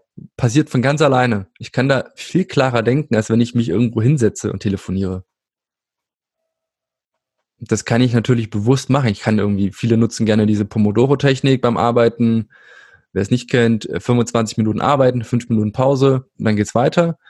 Ich kann diese 5 Minuten ohne Probleme nutzen, um, keine Ahnung, ein bisschen durch die Wohnung zu gehen, ähm, ein paar Kniebeuge zu machen, ein paar Liegestütze zu machen, irgendwas zu machen. Hauptsache, ich bewege meinen Körper ein bisschen durch. Selbst wenn ich jetzt keine Zeit habe, ein, zwei Stunden ins Fitnessstudio zu gehen, mehrmals die Woche, wird mir dieses bisschen helfen, fit zu bleiben. Als ich irgendwann mal in der Abschlussphase von meinem zweiten Buch, glaube ich, war, es war ein kompletter Monat, ich wollte das Ding halt durchknüppeln und bin halt auch nicht mehr trainieren gegangen, habe aber gesagt, okay, ich mache jeden Tag einen Satz Liegestütz, einen Satz Kniebeuge und einen Satz Klimmzüge, genau. Das war's. Und ich habe nach diesem Monat Komplimente bekommen, wie hart ich den trainiert hätte. Ein Satz heißt was? Zehn? So viel wie geht. Ach, bis okay, bis Erschöpfung. Genau, jeden ja. Tag einmal. Das sind, das waren insgesamt fünf Minuten höchstens. Ja. Da, da wollte ich nämlich noch hier hin, drauf hinaus. Äh, Fitnessstudio mit Sachen packen und hin und zurück und alles ist ja manchmal zwei, drei Stunden des Tages und deswegen machen es ja viele nicht. Eigentlich brauchen wir fünf Minuten am Tag. Ja. Um, um äh, körperlich, also um körperlich zu trainieren. Ja, wenn ich keine Zeit habe, ist das ja. in meiner Welt keine Ausrede. Fünf Minuten hat jeder. Jeder. Ja, ja, Absolut ja. jeder. Um, um wie, was Timer hast du gesagt? Liegestütze, Klimmzüge gemacht und Kniebeuge, die drei hast du immer gemacht. Die habe ich gemacht, genau. Und ich sah nach dem Monat laut der Meinung von anderen besser aus als je zuvor. Cool. Ja, krass. Also fünf Minuten pro Tag investieren in Kniebeuge, Klimmzüge und Liegestütze. Ja. Äh, Gibt es da noch was für Leute, die noch keinen Klimmzug schaffen? Ja, unter, und wenn man einen Tisch hat, der das aushält, kann man sich drunter hängen und einfach wie so eine Ruderbewegung ranziehen. Ja. Weißt du, was ich meine? Ich, ich äh, fantasiere gerade drüber. Also die, die liegen quasi, sitzen auf dem Arsch, sage ich mal, und ziehen sich. Ja, also Körper ist komplett lang, von Ferse bis zum Kopf. Ich hänge einfach dran. Ja. Ziehe mich so an, von unten an den Tisch nach oben. Oh, okay. Wie ein umgedrehter ein umgedrehter Liegestütz. Push-up, ja, Liegestütz. Genau. Ähm, und Leute, die das noch nicht schaffen körperlich? Äh, können die Knie anwinkeln und ähm, weiter ranstellen, da wird der Hebel kürzer und es wird leichter. Okay. Genau. Und, also und das ist wie gesagt minimal überhaupt, überhaupt einfach fünf Minuten im Stehen arbeiten oder mal fünf Minuten gehen pro Stunde als Anfang ist ja auch schon ja. ein Gewinn, ne? Versus ja. da die ganze Zeit sitzen. Das sind ja wirklich diese Mikroerfolge, die du immer wieder mal durchklingen lässt, dass die Leute total unterschätzen. Und ja, denken, die Leute denken, man müsste irgendwie super viel machen für Erfolg, aber es ist einfach nur die Gewohnheit, regelmäßig kleine Dinge zu tun. Statt dieses, oh, jetzt nehme ich mir was vor, fünfmal Fitnessstudio pro Woche und, und dann ja. nach zwei Wochen ist Schluss. Lieber genau. ganz klein anfangen, ganz kleine Erfolge feiern. Lieber zweimal die Woche, dafür wirklich regelmäßig. Das bringt mir deutlich mehr, als wenn ich jetzt sage, ich ziehe jetzt richtig durch, fünfmal die Woche, yeah. Und nach der ersten Woche habe ich keinen Bock mehr. Also das ist ein ganz wichtiger Punkt, äh, dieses kleine, kleine Erfolge, kleine Dinge erstmal sich angewöhnen, bevor man seine Gewohnheiten komplett äh, vergewaltigen will, sage ich mal, ganz, ganz kleine Sachen. Genau, genau. Und das ist auch was, was ich erst lernen musste über die Jahre ähm, ich war auch so ein Typ, ich wollte es immer übers Knie brechen und alles auf einmal machen. Funktioniert in der Regel nicht gut. Also bei mir auf jeden Fall nicht. Ich weiß nicht, ob es Menschen gibt, bei denen das gut funktioniert. Eins nach dem anderen. Wirklich mhm. eins nach dem anderen. Meinetwegen nehme ich mir im Monat eins vor. Ich will jetzt meinen Schlaf mal überholen. Konzentriere mich nur darauf. Bam. Nach einem Monat sitzt das Ding. Dann Monat zwei sage ich, okay, ich möchte jetzt zum Frühstück immer irgendwas Gesundes essen. Nur der Frühstück. Nur das Frühstück. Nach einem Monat läuft das. Monat drei. Okay, ich fange jetzt an, eine Bewegungsroutine aufzubauen. Jeden Tag fünf Minuten. Bam. Das sind Dinge, die sind locker machbar. wenn ich die eins nach dem anderen umsetze und dann nach einem Jahr mal gucke, wie viel, ich, wie viel sich verändert hat. Nur wenn ich solche Kleinigkeiten verändere, das muss man sich mal bewusst machen, wenn ich solche klitzekleinen Dinge ändere in meinem Leben, was das für einen Impact haben wird. Mhm. Da gibt es so einen Ami, ich weiß gar nicht, wie der heißt. Äh, Jacko Pollock oder sowas. Da muss mal kurz googeln, wie der ah, heißt. Ja, ja, ja. Der, der äh, ehemalige äh, vom Militär, ne? Ja, genau. Jocko oder was? Ähm. Willing.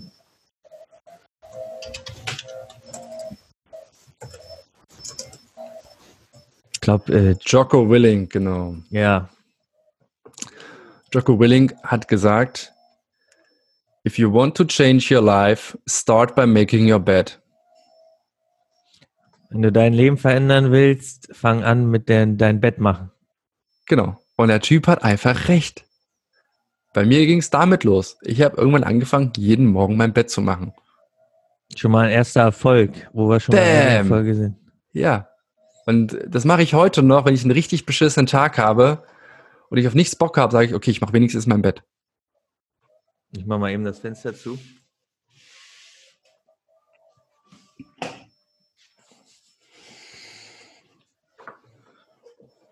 So, der Rasenmäher wieder weg. Ja, ich mache wenigstens mein Bett. Und Egal wie beschissen der Tag dann, äh, dann ist, wenn man ins Bett geht, weiß man, okay, das habe ich geschafft. Ja. Weil das, das sorgt halt auch, das macht auch was mit uns, wie unsere Umgebung aussieht. Wenn ich natürlich in einem Saustall lebe und das Ding ist chaotisch ohne Ende, da kannst du darauf wetten, dass es innerlich genauso aussieht. Ja, ja, das ist ähnlich wie das, was du mit Haltung und innerlichen Erleben zu, gesagt hast. Genauso mit äh, Sauberkeit und innerer Ordnung ist oft, ja. Äh, es, es, zeigt ja oft das Innere, ist ja oft zu sehen bei jemandem, wenn die Wohnung komplett Chaos ist.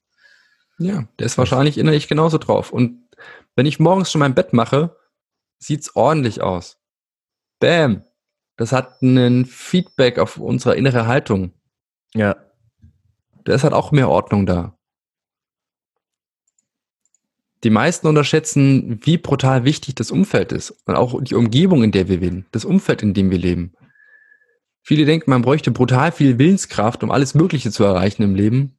Dabei braucht man nur das richtige Umfeld. Das richtige Umfeld, in dem ich lebe, das richtige Umfeld an Menschen und der Rest passiert von ganz alleine eigentlich. Das wirst du erfahren haben damals bei Kettensprengen, das habe ich erfahren ich habe damals mein Umfeld brutal geändert. Also viele Freunde von damals habe ich gar nicht mehr. Ein paar, eine Handvoll habe ich noch. Ich habe aber viele andere tolle Menschen kennengelernt. Und mit denen geschenkt. Das braucht keine Willenskraft mehr. Also du hast äh, die richtigen Menschen kennengelernt, unter anderem durch den Workshop, den du gerade genannt hast, und hast äh, deine, deine Umgebung auch aktiv geändert. Jetzt für, für jemanden, der sagt, okay, ähm, bewusst essen, mit Supplements nachhelfen, ähm, mich regelmäßig bewegen, den Schlaf einhalten und, und, und Freunde finden. Jetzt Leute, die das noch nicht ähm, erreicht hat, habe hab ich richtig in Erinnerung, dass du eher introvertiert bist? Ja. Viele ja, Leute denken ja, viele Leute denken ja, introvertiert äh, sind, sind ruhige Menschen. Ähm, ich glaube, introvertiert ist eher, wenn man sich auflädt im, im, im Alleinsein. Ähm, ja, So, wie, wie hast du denn, genau, also wie gehst du das an mit den richtigen Leuten finden, ne, um, um da diese Komponente nochmal mit reinzunehmen? Um, ähm. Gerade wenn jetzt jemand sagt, ich bin ja eigentlich introvertiert und du bist eben auch introvertiert, von daher ist das ja, ja überhaupt kein Punkt sozusagen. Ich gehe viel zur Veranstaltungen, die mir selber gefallen. Mhm. Also jetzt zurzeit nicht so viel klar wegen Corona, aber an sich mache ich das ganz gerne. Ähm, ich gehe zu Stammtischen von Themen, die mich interessieren. Und was ich auch mache, ich schreibe Leute einfach an, die mir gefallen. Wenn ich auf Social Media, auf Instagram irgendjemanden finde, den ich cool finde, ich schreibe den einfach mal an. Was soll denn mhm. passieren? Im schlimmsten Fall reagiert er nicht drauf oder sagt, nee, kein Bock drauf ändert sich auch nichts. Im besten Fall habe ich dadurch schon sehr, sehr viele coole Menschen kennengelernt. Äh, mir hat David Goggins noch nicht geantwortet. Kennst du den? Nee. Er ist auch so ein super erfolgreicher Marathonläufer. Na, den kriege ich noch. ja, also es wird auf jeden Fall zwei Episoden, das Ganze hier. Das kann man von der Zeit schon mal sagen. Ähm, also jetzt schon. Deswegen gehen wir aufs letzte Thema ein, würde ich sagen. Was, was gibt es noch zu sagen, wenn jetzt jemand Nacken oder Rücken und oder äh, mit dem Rücken bereits im, im, im Schmerz ist, sage ich mal. Ich kenne ja auch Männer, die haben so eine, ja, als würden sie so eine Last auf den Schultern mit sich tragen. Ja, so, so ein, ja. so ein, ähm, so eine komische Haltung oder eine ungesunde Haltung. Andere haben Nackenschmerzen, ja, und oder und oder Rückenschmerzen. Was gibt's da noch zu, zu sagen? ich weiß, dass es an sich ein Riesenthema ist, aber so die, die Schlüsseldinger, sage ich mal. Wie du schon sagst, super komplexes Thema. Ähm, deswegen, also da theoretisch müsste man halt jeden individuell betrachten. Ähm, ganz grob. Erstmal würde ich ausschließen, dass da irgendwas wirklich Ernsthaftes rumrumort. Das ist in den seltensten Fällen der Fall ähm, nennt sich dann Red Flags und kann jeder mal für sich selber überprüfen, ähm, strahlt das irgendwie aus, die Beschwerden, die ich habe, habe ich so Kribbeln, werden meine Gliedmaßen taub, das ist so ein Zeichen für ein Red Flag. Ähm, also das halt irgendwie was dahinter sein könnte, nicht muss, aber könnte und das sollte man abklären lassen von einem Arzt. Genauso wie wenn ich nachts Schmerzen habe, ähm, wenn noch andere Beschwerden wie Inkontinenz, äh, Schwierigkeiten, den Darm zu halten, damit einhergeht oder Erektionsprobleme oder Kraftverluste, ähm, sensorische Probleme. Das sind alles so Red Flags, die ich auf jeden Fall mal abklären lassen sollte. Hm. Ähm, wenn das nicht der Fall ist, zeigt uns die Wissenschaft ein sehr klares Bild, dass wir uns wahrscheinlich keine Platte darüber machen brauchen die allermeisten Beschwerden gehen innerhalb von sechs bis zwölf Wochen von alleine wieder weg. Ähm, deswegen ruhig bleiben, normal weitermachen. Ähm, und ich mag den Satz, you can't go wrong getting strong. Auch da wieder, wir sind ein komplexes Wesen, aber eins funktioniert immer und das ist stark werden die Evidenz ist da sehr, sehr eindeutig, dass egal was wir haben, sei es Nacken, sei es Rücken, sei es Knie, sei es Hüfte, Krafttraining funktioniert immer. Einfach weil unser Körper belastbarer wird. Er wird mit ähm, den Beschwerden besser umgehen können. Wir haben mehr Ressourcen, wir sind resilienter. Durch Krafttraining wird alles besser in unserem Körper, also wirklich alles. Die Hormonlage wird besser, Knochen werden stärker, Sehnen und Bänder werden stärker, Muskeln werden stärker, Faszien werden besser, mental werden wir stärker. Es gleicht einer Meditation. Gibt es Untersuchungen, die gezeigt haben, ähm, ein schwerer Satz Kniebeuge wird genauso wie 20 Minuten Meditation.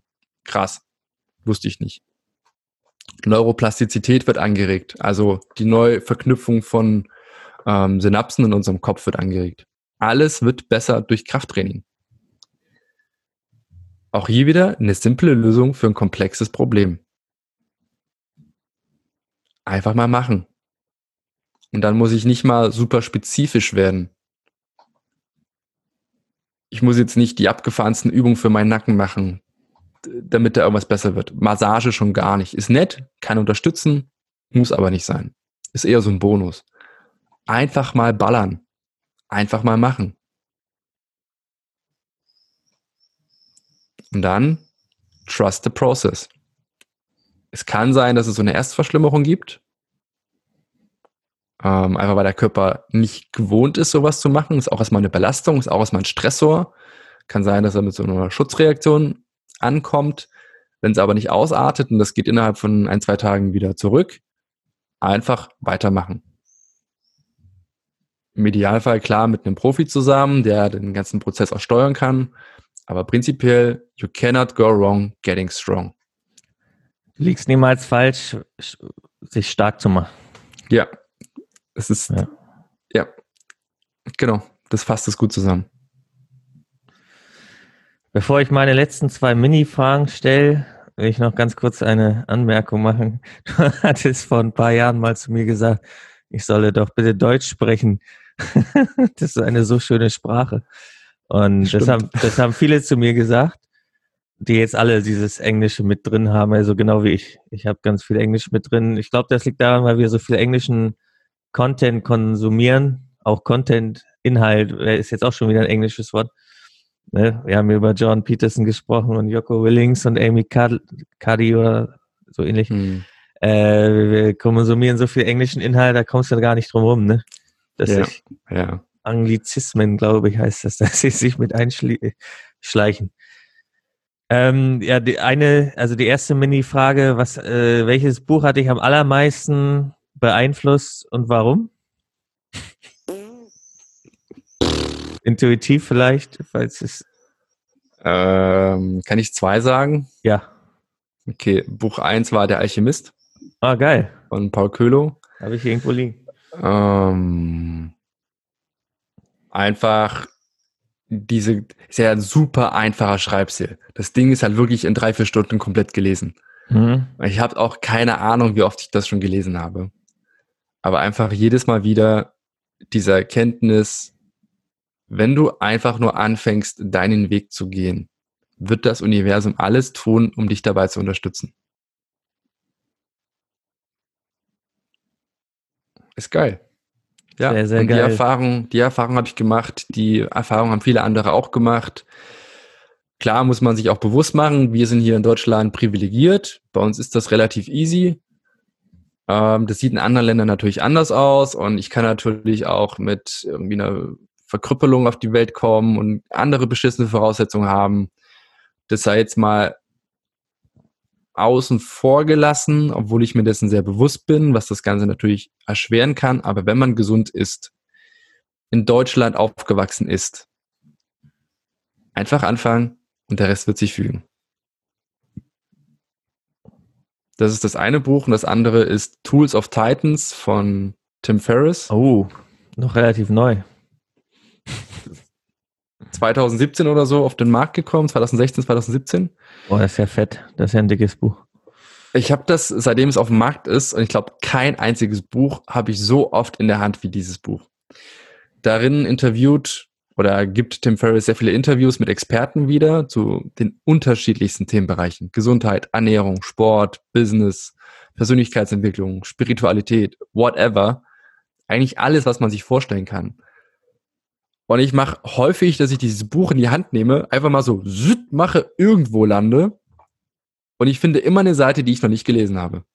Es ist Kein, der absolute Wahnsinn. Was Kein ich Wunder bei dem fetten Buch schon, richtig, was ich aus diesem Buch schon rausgezogen habe.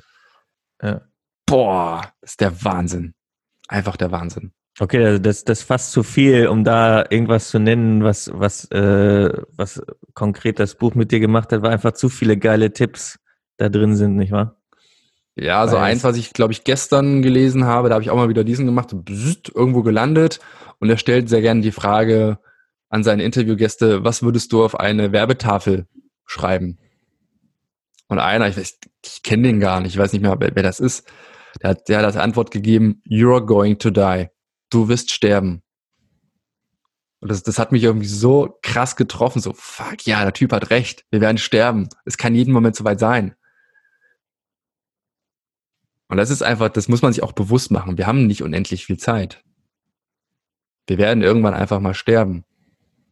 Und dann bei mir weiterführen der Gedanke, was möchte ich denn in der Zeit gemacht haben? Was möchte ich hinterlassen? Will ich irgendwas hinterlassen? Ähm, welchen Beitrag möchte ich leisten zur Gesellschaft, zur Welt? Ähm, ist mir es überhaupt wichtig, irgendwas zu hinterlassen oder will ich einfach nur eine geile Zeit haben, weil wir sind ja auch nur Sternstaub auf einem riesigen Brocken, der durch die Welt rast und eigentlich ist es scheißegal, ein Furz im Universum. Aber hey, wir werden sterben, also was mache ich mit der Zeit? Aus der Sicht gibt es halt auch gar keinen Grund, irgendwie klein zu denken und klein zu handeln, sondern wenn man sich das, äh, der, der Endlichkeit bewusst wird, kann man eigentlich so groß handeln, wie man nur will und denken kann. Ne? Ja, das ist ja der, der Spirit dahinter. Ähm, ja. Und sich so seine eigene Sterblichkeit bewusst zu machen, regelmäßig. Hm, das sorgt für Lebendigkeit.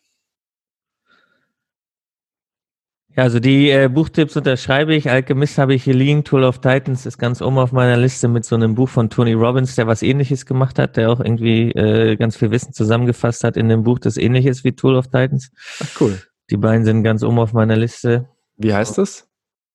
Das von Tony Robbins muss ich nochmal recherchieren. Äh, ich habe mir aufgeschrieben, dass ich sein Buch, wo auch ganz Ach so, eins hat er über Finanzen, da hat er auch ganz, ganz viele unter anderem. Das ist cool, das habe ich gelesen, ja. Ach so, Ray Dalio und so weiter interviewt und, und ganz viele Finanzmenschen und alles rausgeholt an Wissen. Es gibt noch irgendwas mit über übers Leben so von ihm. Das, hm. das habe ich auf dem Schirm und Tool of Titans äh, unter anderem. Und dann äh, meine letzte Frage ist, äh, was ist so dein Game Changer, Spielveränderer auf Deutsch, äh, den du persönlich angewendet hast in deinem Leben, wo wirklich viel passiert ist, wo du sagst, okay, das, das war ein Ding, was ich da angewendet habe, das hat mir wirklich geholfen oder das mache ich vielleicht sogar noch. So das, das eine Ding von Felix, wo du echt glücklich und dankbar bist, dass du das gefunden und angewendet hast, sozusagen. Oh, das ist mal eine krasse Frage. Welches eine Ding ähm, könnte ich wahrscheinlich eine ganze Weile drüber nachdenken. Ich würde jetzt spontan sagen, ähm, seitdem ich angefangen habe, meinen Schlaf zu priorisieren, hat sich nochmal vieles verändert. Also wirklich meinem Schlaf eine sehr hohe Priorität beizumessen, dass es ein guter Schlaf ist, dass es ein regelmäßiger Schlaf ist, dass ich auch am Wochenende dieselben Schlafenszeiten habe wie unter der Woche, hat sehr, sehr viel nochmal geändert.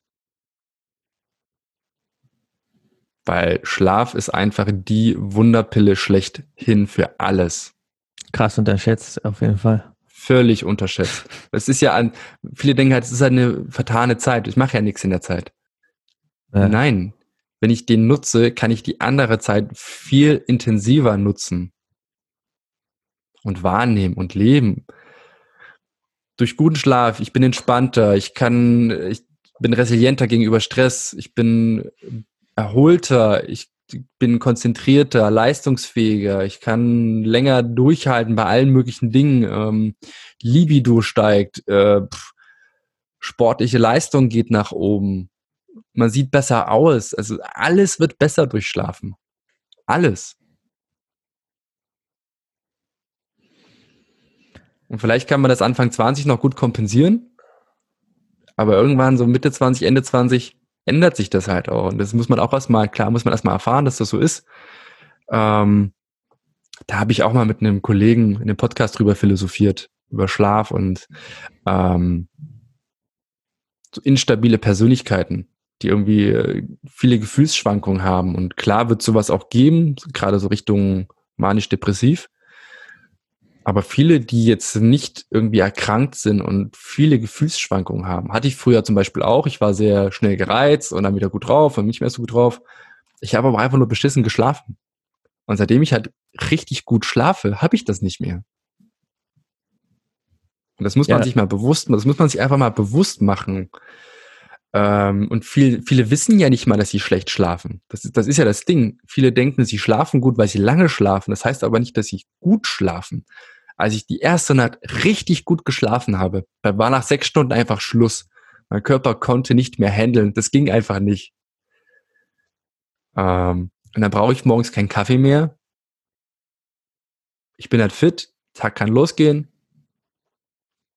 Und das ist eine ganz andere Erfahrung, als irgendwie morgens erstmal ein, zwei Tassen Kaffee zu benötigen, ähm, sich irgendwie durch den Tag zu schleppen, mittags tief dann auch noch zu haben und irgendwie fühlt sich alles wie mit so einem Schleier an. Aber für viele Menschen ist das normal. Die denken, das ist halt so, weil die kennen es ja nicht anders. Wenn man dann auf einmal mit denen anfängt zu arbeiten und denen hilft, den Schlaf zu verbessern, boah, das, das ist krass. Das ist wirklich krass. Mit die beste Persönlichkeitsentwicklung ever. Jetzt, jetzt müssen wir natürlich, weil du noch was äh, Spannendes gesagt hast, das müssen wir kurz noch anschneiden. Und zwar äh, nicht nur die Dauer ist wichtig, sondern auch die Qualität des Schlafs. Äh, wie, wie erhöhst du die? Du meinst also das ja. ganz plump auch durch diese Routinen, halt regelmäßig schlafen. Ich mache ähm, elektronische Geräte ein, zwei Stunden vom Schlafen aus. Eventuell habe ich eine Blaulichtfilterbrille, so blaues Licht rausblockt. Oder ich benutze halt so einen Filter für meine elektronischen Geräte. Ähm, manchen hilft es, ein Tagebuch zu schreiben, um einfach so die Gedanken loszuwerden. Grübeln ist halt häufig so ein Thema, was Leute vom Schlafen abhält. Kennst du mhm. vielleicht, man legt sich hin und auf einmal geht es hier oben richtig los. Mhm. Wenn man sich halt vorher bewusst die Zeit nimmt, ähm, das einfach mal rauszukotzen, ist auch einmal Ruhe im Kopf. Mir hilft das extrem. Ja, äh, gut, gut, guter um, Punkt. Einfach mal schreiben vorm Schlafen, dass man. Das Zimmer ja. sollte so dunkel sein wie nur möglich. Mhm. Äh, ich glaube, ich brauche es niemandem erzählen, ich mache es trotzdem, weil es gibt immer Leute, die es nicht auf dem Schirm haben. Kein Fernseher im Schlafzimmer haben, am Bett haben. Das Bett ist zum Schlafen da und für nichts anderes. Zum Vögeln, klar, aber Aber es sollte halt eine Schlafstätte sein. Ja. Sollte eine Schlafstätte sein. Man sollte damit Entspannung verbinden. Also sollte auch wenig oder keine Streitgespräche im Bett führen, dass ich halt mit dem Bett wirklich nur Entspannung assoziiere. Ähm, Regelmäßigkeit habe ich gesagt. Ähm, ich sollte jetzt drei, vier Stunden vorm Schlafen nichts Größeres essen, dass der Körper auch tatsächlich sich auf Regeneration konzentrieren kann und nicht auf Verdauung. Dunkel sollte es sein, einigermaßen kühl, wenn es denn geht. Ähm, Sympathikotonus hat man schon, also einfach eine Entspannung, Atemübungen können helfen abends. Ähm, wer eine Insulinresistenz hat, kann da auch was machen, weil die interferiert gerne mal mit Schlafqualität. Lichtverhältnisse hatten wir. Sollte auch dunkel sein, angenehmes Licht. Kerzenschein ist zum Beispiel richtig geil zum Entspannen abends. Und dann haben wir die Basics schon. Und die halt auch umsetzen. Genau, auch und, da wieder eins nach dem anderen. Und wenn es mal hakt mit dem Umsetzen, ein Commitment Buddy, was Besseres gibt's nicht. Jemanden finden, der auch diese Sachen verbessern will und sich mit dem regelmäßig austauschen genau. und committen, also verpflichten zueinander, ist äh, mein absoluter Spielveränderer, Gamechanger, äh, mit anderen Leuten in Commitment zu stehen. Genau. Und was auch wichtig ist, wenn das alles nichts bringt und ich fühle mich trotzdem irgendwie schlapp, ich schlafe viel, ich fühle mich trotzdem schlapp und müde, unbedingt zum Arzt gehen. Ja, das ist keine Schande. Das wird bei Persönlichkeitsentwicklung gerne mal vergessen oder bei diesen ganzen Coaches, ähm, dass man alles mit Willenskraft schaffen könnte. Das ist totaler Blödsinn. Ähm, manchmal gibt es wirklich körperliche Grundvoraussetzungen, die es einem verwehren, da richtig Gas geben zu können. Wenn ich zum Beispiel eine Schilddrüsenunterfunktion habe, dann bin ich permanent müde, gereizt, demotiviert, habe depressive Verstimmung und da kann ich mich noch so reinhängen, wie ich will. Tja, wenn ich die Schilddrüsenunterfunktion nicht weg habe, wird das nichts. Ich hatte eine Freundin, der ging das so monatelang, jahrelang bis sie das mal beim Arzt checken lassen hat. Jetzt hat sie Medikamente dafür und bam, das Leben geht los. Kann so einfach sein. Aber das muss ich einfach mal abchecken lassen. Also dieser Blödsinn aus diesen ganzen Persönlichkeitsentwicklungsbüchern, du kannst alles schaffen, was du nur willst, wenn du nur willst und Gas gibst, ist totaler Schwachsinn. Ebenso beim Schlaf, wenn ich viel schlafe, immer müde bin trotzdem und irgendwie ne, demotiviert, kein Bock, kein Antrieb, unbedingt mal abchecken lassen. Blutbild machen lassen, gucken, ob irgendwo ein Mangel da ist. Wie sieht's mit den Hormonen aus? Ist da irgendwie was im Argen, was nicht so sein sollte? Das ist, das ist mir immer sehr wichtig, dass ich da das auch mal mitgebe, weil das gerne vergessen wird. Gut, hast du noch eine Sache, die unbedingt raus muss? Oder bist du fertig? Das Leben ist geil. Das Leben ist geil. Sehr gut. Ja, das äh, Interview war auch geil, macht mir jetzt schon richtig Spaß. Ich finde auch, dass das ein richtig schöner äh, Einstieg in den Tag ist. Und ähm, dann würde ich sagen, starten wir auch wir jetzt unseren Tag. Oh, es ist lang geworden, das Interview. Ja, ja, eineinhalb Stunden locker. Ähm, ja, danke dir für deine Zeit und ich äh, beende die Aufzeichnung. Wir quatschen noch kurz Aber jetzt für Aufzeichnungswillen vielen Dank an dir. Sehr gern. Und Wenn achso, Fragen sind, dich äh, kann man einfach. finden, genau. Dich kann man finden. Ich habe hier die Seite felixkade.de, also felix k-a-d-e.de, E alles zusammengeschrieben. Ne? Sagt Genau. man Kade, ne? Felix Ja. Kade. Ja. Ja, Und einen Podcast hast du da auch? genau. Der Entspannt und Schmerzfrei Leben Podcast. Da Ja. geht's rund um Gesundheit. Äh, sehr viele Interviews mit Experten aus den verschiedensten Bereichen. Ich finde es sehr spannend. Kommen immer wieder tolle Erkenntnisse zutage. Und einen Blog und hast du ja natürlich hier auch und äh, Newsletter und alles vorhanden. Gut, das haben wir dann auch. Ähm, und dann würde ich die Aufzeichnung stoppen, wenn nichts mehr ist. Läuft. Danke, Felix. So, jetzt drücke ich mal drauf.